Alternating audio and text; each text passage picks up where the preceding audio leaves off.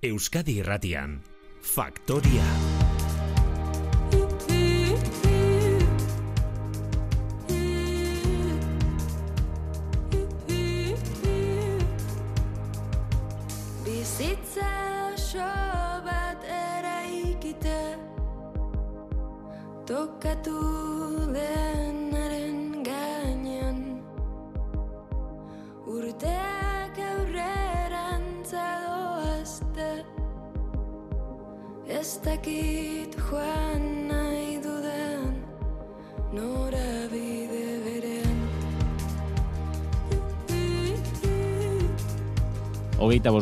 Goizeko bederatzietarako. Gaur soldaten inguruan hitz egin behar dugu, zehazki soldata publikoen inguruan, zerbitzari publikoen, politikarien soldataren inguruan. Asko edo gutxi kobratzen dute, betetzen dituzten ardura, eginkizun eta duten lanzama kontuan hartuta. Galdera eta eztabaida asko pizten duen gaia da iderran berri. Bai, gizartean oso zabalduta dagoen diskurtsoa baita asko kobratzen dutela, hau galdera egin eta bote prontoan kalean bildutako iritzi sorta. Asko. Gehiegi ez. Gutxi, gutxi. Ba, daukan responsabilidakin eta konparauta, adibidez, hementxe bertan dauden parke teknologikoko soldatakin, hemen asko zagundiko kobratzeitue, eak baino. Iruditzen zai politikari izateko soldata bat euki behar dela, bestela beratxak baino ez lirateke izango. Bueno, ez dakit hogeita lau orduen lan egiten duen edo ez. Hoi ikusi beharko zen, baina ez dut uste. Basko dut zait. Hombre, zen ikorratzen dut mila eta piko orduan. Osa, ez dut ustetan, kriston soldata, ez delitegatik bai, ino lan ete motez, ez dakitute duten. Baina horre alda benetan, jarri ditzagun adibide eta datu errealak mai gainean. Esate baterako, zenbat kobratzen dute Inigo Urkullu, Maria Txibite, Jan Rene Etxegarai, arduradunek. Ba, inigo urkuiu lendakariaren urteko soldata brutua edo gordina eun eta amabos mila euro pasatxokoa da. Hori hilean eta legeak ezarritako atxikipenak eta gizarte segurantzako erretentzioa aplikatuta, bos mila eta berreun euro inguruko soldata garbia litzateke.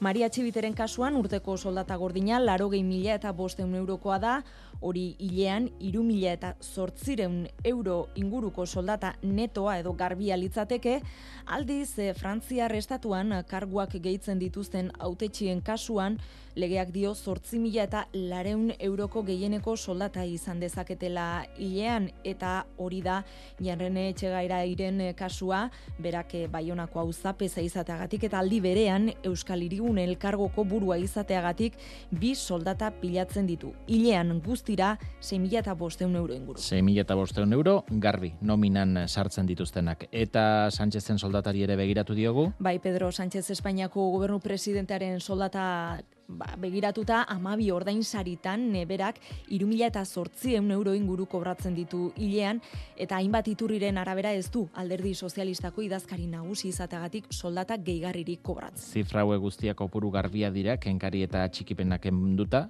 azkenean nominan sartzen zaien diru kopurua. Guazen orain legebiltzarkideak, Eusko Legebiltzarreko ordezkariak, Nafarroako parlamentariak eta Madrilgo diputatuak eh, nola ordain saritzen diren ikustera? Kasu hauetan eh, komeni da kontuan izatea Iñaki eh, soldata ezberdina izan ohi dela legebiltzarkidea parlamentaria edo diputatua, ba, batzorde batoko kide bada, bozera maile bada, edo gazteizera, iruñara, edo madrilera bere etxetik joateagatik jasotzen duen dieta kontuan hartzen bada. Gazteizen legebiltzarkide aritzen den batek, irun mila eta sortzieun, irun mila eta bederatzieun inguru kobratzen duilean, Nafarroako parlamentari denak, bi mila eta bederatzieun, irun mila euro artean,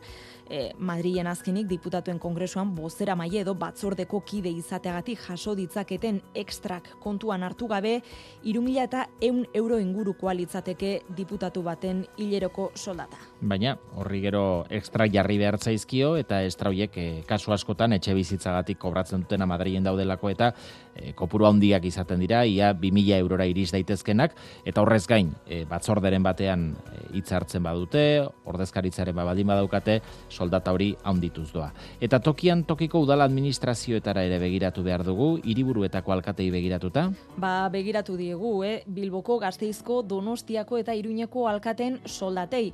Euskal Autonomia Arkidegoko hiru hiriburuetako alkaten kasuan gainera, Espainiar estatuko alkaten zerrendan gehien kobratzen dutenen eh, artean daude Madrilgo eta Bartzelonako alkateekin batera. Juan Mari Aburtok, lau mila eta sortzieun euro inguru kobratzen ditu hilean, Maider Etxebarriak, lau mila eta lareun euro inguru, lau mila eta bosteun euroren bueltan dagoen eko goiaren hileroko soldata, eta Joseba Sironen kasuan iru mila eta bosteun eurotan legoke bere hileroko soldata garbia. Haue beraz, zifra errealak maigainean jarrita. Eta orain bakoitzak aterako ditu ondorioak, ondo ordainduta aldago erabakiak hartzen dituzten pertsonen eh, lana? Ba, era, denetariko iritziak eh, bildu ditugu kalean eta kobratzen dutenarekin ados ez daudenei galdetu diegu, ea zenbat kobratu beharko luketen. Zalantzezperik gabe. Ongi ordainduta gaude, edo izan gara, nire kasuan, eta horre ez dago inolako kesu. Ez, azkenean, ba, ikusi behar eh, Pentsatzen dut, behaien soldata ez dutela behaiek aprobatu behar.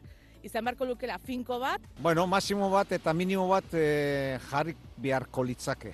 Iake publikok dian, e, ez dakit ze sistema izango litzake nobena hoi erabakitzeko, hoi ez dakit. Ez daki, irumila, irumila zerbait, hortikan ikusiko nuke. Bos mila ez, seguro. agian agintari bezala beharko luke diru hoi, ez dakit. Baina badaude beste kargu batzu, ba esatezula, hainbeste diru, Badenok irabazteko bagenu, kopuru hori, hobeto biziko ginateke. gauzako beto egingo bazuen, ba igual e, diru hori justifikatuta egongo zen, baina horrela ez. Nolabait, ba, olako herrialde batean, ba, alkatearen soldata olakoa da. Hainbeste biztalde, olako soldata, finkoak. Zuk nahi bazu hartu, ba, hor zaude eta badakizu zenbatekoa da. Baina ez, behaiek sartu eta gero pleno bat egin, boskatzeko beraien igoera. Osea, ezken nire bai, ioko nuke nire soldata, ez dakit. Beti dute, ez? Hoi, goikoa da, ez? Dirudienez, beti, beti. Ba, bestentzako ez, bai, berentzako bai. Horiek irreterren e, iritziak argi dago, bakoitzak e, bere ikuspuntutik ikusten duela herritarren edo politikarien soldataren hauzia. Guk nahi izan dugu, kargu desberdinetan egon diren politikariekin hitz egin, erakundeetan maila desberdinetan aritu diren kargu hoiekin hitz egin dugu kontu honen inguruan. Udaletxe, Kongresu eta Nafarroko gobernua e, hartu ditugu e, kasu hontan hiru arduradun hartu ditugu kontuan, Eduardo Santos, kontseilari izan zena Nafarroko gobernuan, Lourdes Idoiaga, oinatin alkate izan zena, eta honintzen beita Madrilen diputatu izan zena. Eta galdera horixe egin diegu, ongi ordaintzen altzaie politikariei. Zalantzezperik gabe. Ongi ordainduta gaude, edo izan gara, nire kasuan, eta horre ez dago inolako kesu. Ez, azkenean, ba, ikusi behar eh, da jendeak ze soldata kobratzen dituen, eta politikariak kobratzen dute soldata duin bat, eta nahikoa eta soberan, ez? hasiko naiz esaten lehenengo politikariak ondo ordainduta egon behar direla. Pertsona horrek, batez ere alkatetzan hori da herrian zuzen zuzenean herriaren aurrean zaudenean, ez da inoiz gehiegi esaten hogeta lau ordu zazpi egun, irureun da, irurogeta bost egunetan egiten duelako lan alkate batek. Kontua da e, gaurko gizartera begira jendearentzako zer den ongi ordaintzea, ez? Baina nik uste dut politikariak berez ongi ordainduta daudela. Ez zait iruditzen esagerazio bat kobratzen dutenik, aztertuko bagenu soldata hoien nondik norakoa, eta gainera kasu askotan, gurean kasu, azkenean soldata horren zatia handi bat, e, nire kasuan erdia, baino gehiago igual, alderdiak eramaten zuen. Kongresuko soldata ikusten dugunean 5.000 euro iruditzen zaigu esagerazio badela, baina kontutan hartu behar dugu hori ez dela egia. Soldata ziren 3.000 euro inguru, eta beste 1.008 euro zen Madriletik kanpo bizi zen jendeari ordaintzen zitzaiona, astero Madrilen egin behar zuen bizitzarako. Beraz, Madrildarrek ez zirenek ez zituzten 1.008 euro hoiek. Kontuan izan behar dugu, hogeita lau ordutan, zerbait ezigitzen dizun e, lanpostu bat ezari garela, eta gainera e, esposizio publiko nahikoa handia daukazula. Orduan, e, 3.000 euro ondo ordainduta dago, bai ondo ordainduta dago. Ez, ez zaitu ditzen hori gutxi denik, baina ez zaitu ditzen esagerazio badenik ere. Nik aldatu egin nuen nire trajektoria pertsonala eta nik obratzen nuen dirua arlo publikoan, izan liteke arlo pribatuan kobra nezaken pare-parekoa. Ni neu e, ondo ordainduta sentitu netzen naiz eta etorri kooperatibetatik, zuzendaritza kargo batzuetatik, eta nere kabuz, nere borondatez, nire lanean, aurreko lanean, kooperatibetan irabazten nuena baino, gutxiago irabazten etorri nintzen, eta ez e, bi herriel. Urtean amasei mila euro soldatatik, eta gero, ba, kooperatibetako retorno edo esaten den horretatik, beste ama mila urteko. Orduan, ba, eunda hogei mila inguru galtzen, baina nik neuk erabakita. Ni ondo sentitu nintzen, nire aukera izan zen, eta puntu. Bagai honi buruz, bi ikuspegi, mailaren bueltara ekarri nahi ditugu, bi irakurketa kualifikatu, gurekin dugu Leire San Jose, Governance, Gobernantza Demokratikoaren Institutuko ikerlari, eta Euskal Herriko Unibertsitatean e, finantzetan eta diruzaintzan katedra dundena, Leire San Jose, egunon.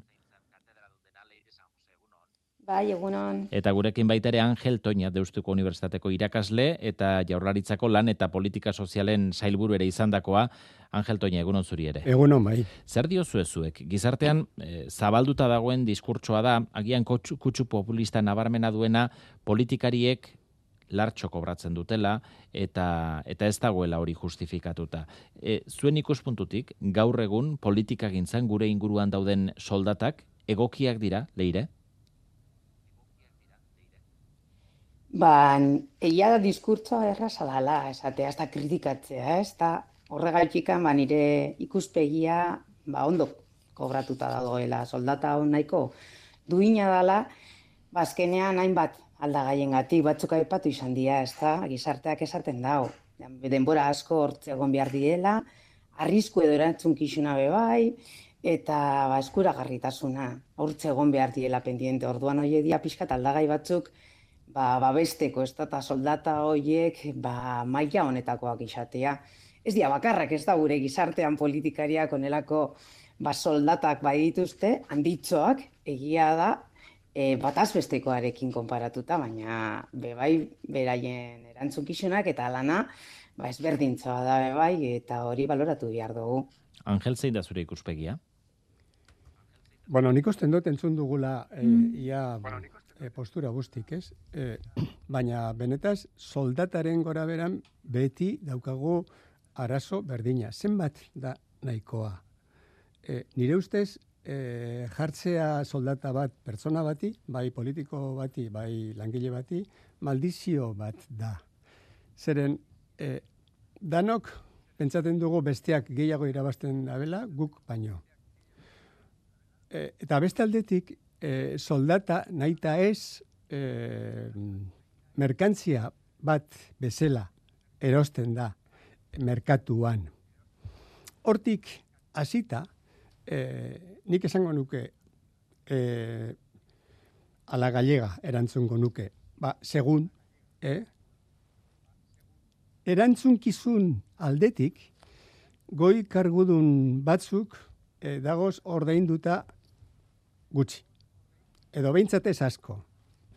Soldata erdia e, Euskadi mailan dira hogeita mabi mila euro gordinekoa, gutxi gora bera mila eta behatzirun euro netoa hilero bidera malau. E, politiko batek irabazten du horrek baino hori baino hiru bidar gehiago gutxi gora bera. Batzutan bi, beste batzutan bost, ez? Baina hiru. E, nire ustez, eta gero nahi baduzu erantzungo dugu, arazoa ez dago e, zenbat kobratzen da. Ben, arsita, e, nik esan dut, nire ustez e, ondo ordaintzea politikari agindu demokratikoa da. Zeren ezin zara izan aberatza politikan egoteko. Hori nik garbi ikusten dut. Gero, enpresa pribatuarekin konparatuta, gutxi gora bera erabili dugun soldatak politikariak irabazten dute direktiba e, enpresa ertainak irabazten daben bezala. Mm. Orduan. hori da gakoetako bat ezta? E, nola egin erakargarri e, talentua daukan persona batentzat, e, gi, politikari, e, kudeatzaile izateko gaitasuna daukan persona batentzat, e, enplegu publikora jotzea, agian pribatuan gehiago irabazi dezakenean, leire? Ba, hori horrela da, ez da? Azkenean, enpresa pribatuetan daukaten aukerak, ba, ilimitatuak izan daitezke, eta ikusi ditugu zelako soldata izugarri handiak dituztenak, baina bakar batzu dira. Orduan, politika ziri zarenean ikuste bokazionala dela, orduan, talento eduki behar da, eta gero, nahi izatea. Zikitatik egiten dan gauza bat, azkenean, ba, partiduan, langile, be, e, familian, da bar, da bar. Orduan ez da bakarrik soldatagatik, ez dut uste inor dagoen ikortze soldata bat irabasteagatik, baizik eta benetako ardura bateko zulako gure gizartean, ez da? Hmm. Ez dut ez diela berekoiak, politikariak, Hmm. E, argi dago e, publikoan ari den batek ez duela pribatuan aritzen den batek bezala kobratzen, baina soldatak izan behar du erakargarritasun aldagai bat alako karguak okupatu nahi izateko, Angel? Bueno, leirek esan dago, ez? E, jende asko dago.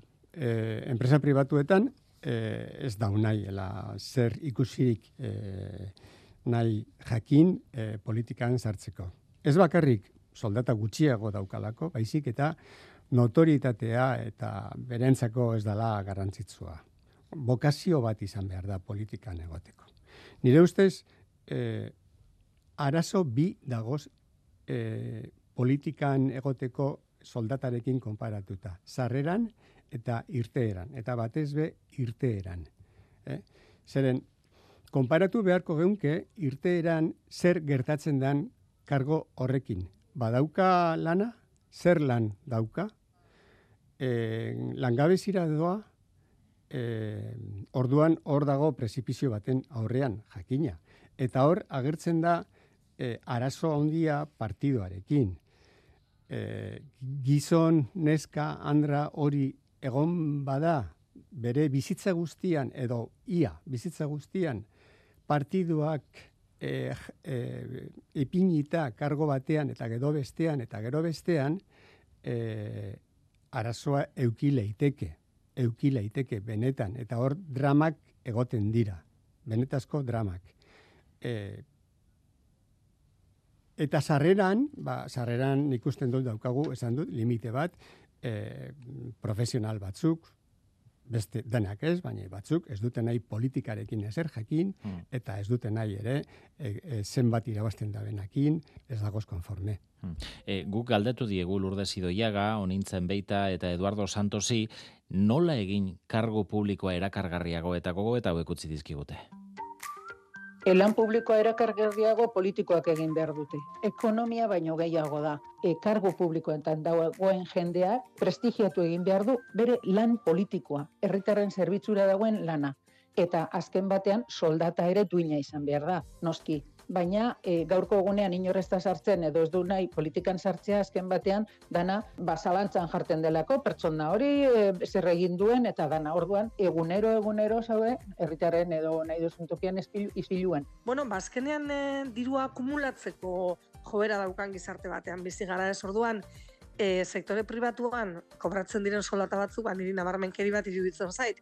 Hor konpon, espada nire dirua, nahi duten egin dezatela, baina ezin duguna pentsatu da, ba ez dakit bere lanean, bos mila euro kobratzen dituelako pertsona batek bere herriko alkatea denean, bos mila euro emango dizkigunik, edo kongresura doanean diputatua izatera bos mila euro garbi emango zaizkionik, ez? Osea, uste dut gauza batzuk neurtu egin behar direla eta politika ulertu behar dela ba, zure herriari edo munduari egiten diozun zerbitzu baten e, moduan. Hor kolokan jarri behar duzu ere nor nahi duzu sartzea politikan. Eh, a ber, politikan sartzeko hori da konpromisu pertsonal bat eta profesionala baita ere. Ateratzea ez da bater erresa, politikatik.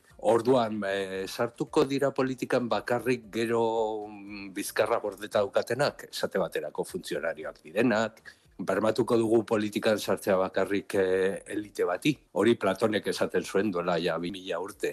Nienago horrekin ados. Politikan sartzen dugunok badakigu zertan sartzen ari garen.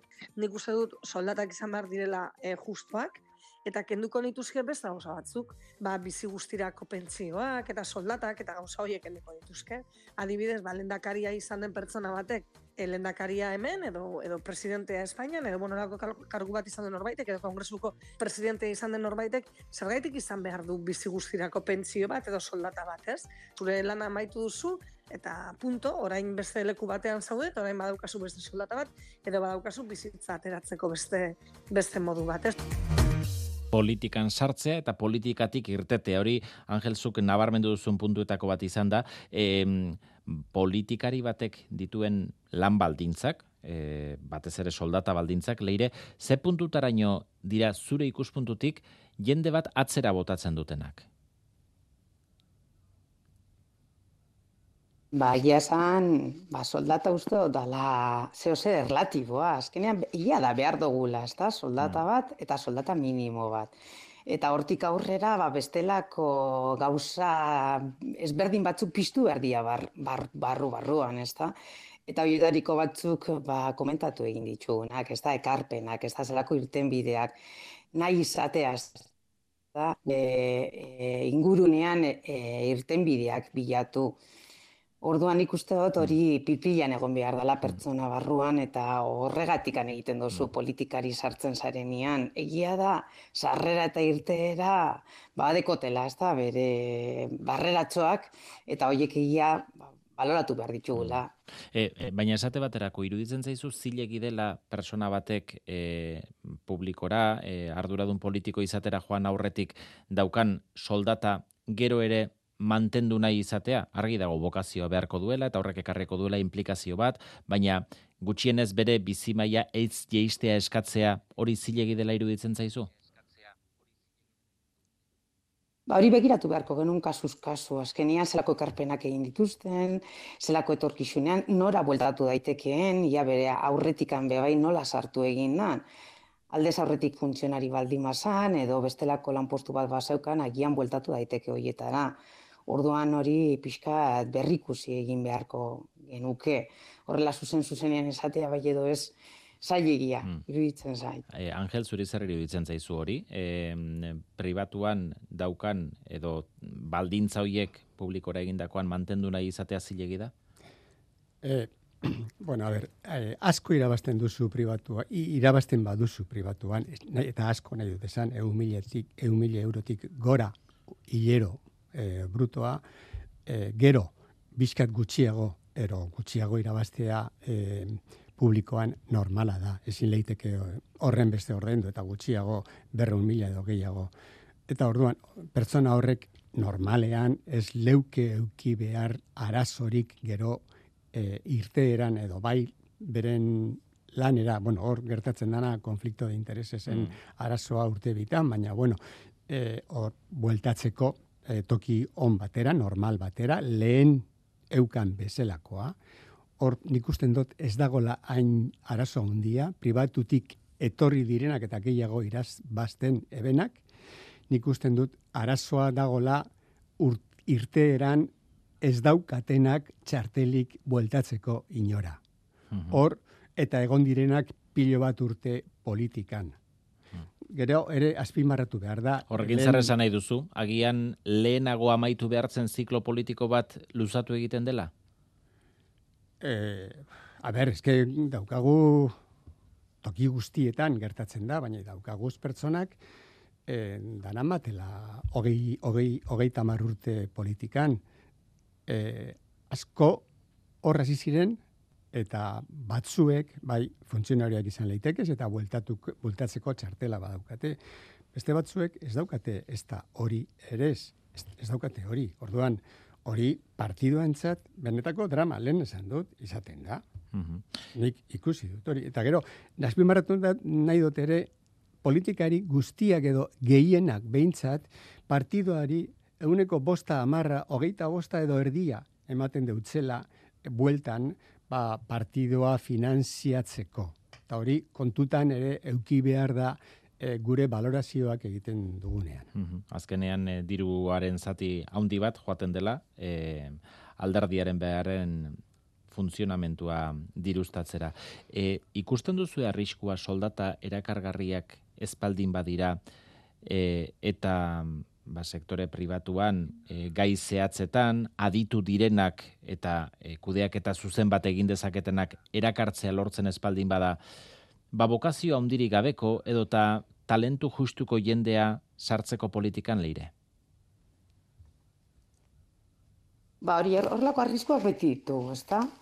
Azken finean gauzak ez badia ondo baloratzen, ba, ba bueno, beti marginalak diren kontuetara heldu gintezke, ezta?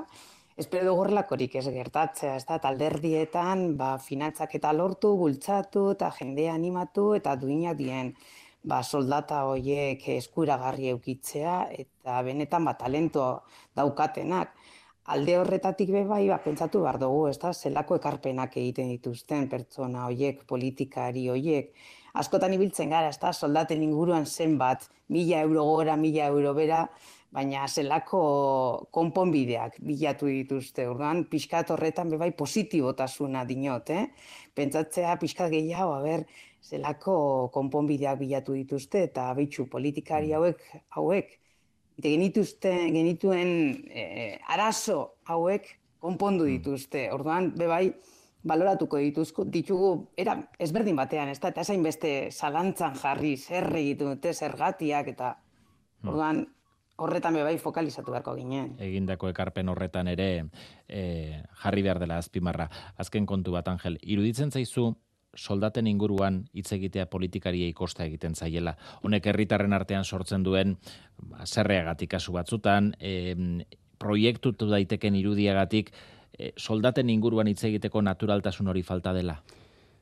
Ba, bai, zeren A ber, soldatan gora beran, ni hasi naiz horrekin, ez? E, inork ez dugu pentsatzen guk geuk asko irabazten duguna. Orduan, beti pentsaten dugu besteak gehiegi irabazten mm. dula, eta erreza da hor populismo asko egitea. Eta arazo dago, bai, benetan, e, baina balantzean jarri behar da e, zenbat irabazten daben herritarrak, zenbat nahi duten ordaindu politikari, eta politikak ere zenbat ordaindu leiken pertsona bati nahi aditua izan ere. Hmm.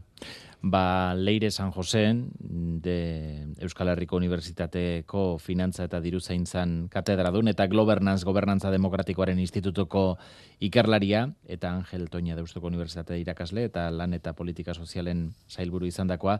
Eskarrik asko bioi gaur gogo eta hontan gurekin batera parte hartzeagatik. Agur bai. Urrengora arte. Esker.